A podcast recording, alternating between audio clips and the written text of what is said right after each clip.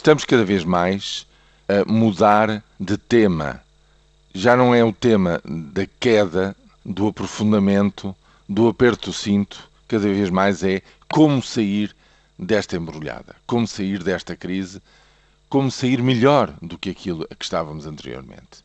E desse ponto de vista, há um primeiro elemento que eu quero aqui assinalar, que é o acordo estabelecido entre o Estado Central e as autarquias para que estas possam ser, obter, digamos, mil milhões de euros para pagar contas em atraso.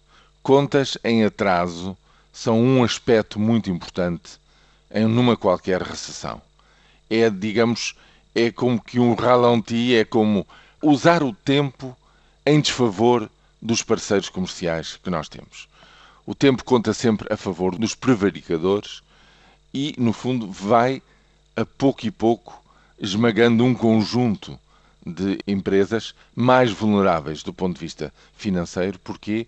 Porque não conseguem, digamos, aguentar-se na medida em que não lhes pagam as coisas a tempo e horas.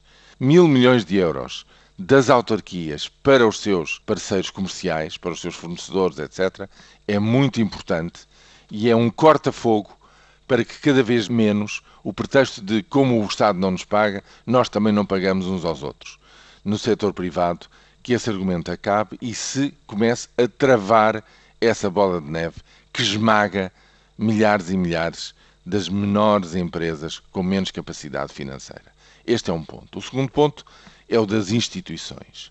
O das nossas secretas, que vai, esta manhã, ser discutida na Assembleia da República no debate quinzenal. Não é possível que aquilo que está a ser revelado possa continuar. Tem que haver uma melhor eh, supervisão, tem que haver uma reformulação destes serviços. Se estes serviços fazem sentido, é para defender a República de inimigos e de agressões externas. Não pode ser de forma nenhuma instrumentalizado este tipo de serviços para, digamos, a luta económica entre grupos. Fazer relatórios para saber a vida privada de uns, para poder ser usado em negociações e em pressões do ponto de vista do combate político entre grupos económicos, entre interesses económicos, é a total perversão na nossa República da relação entre poder económico e poder político.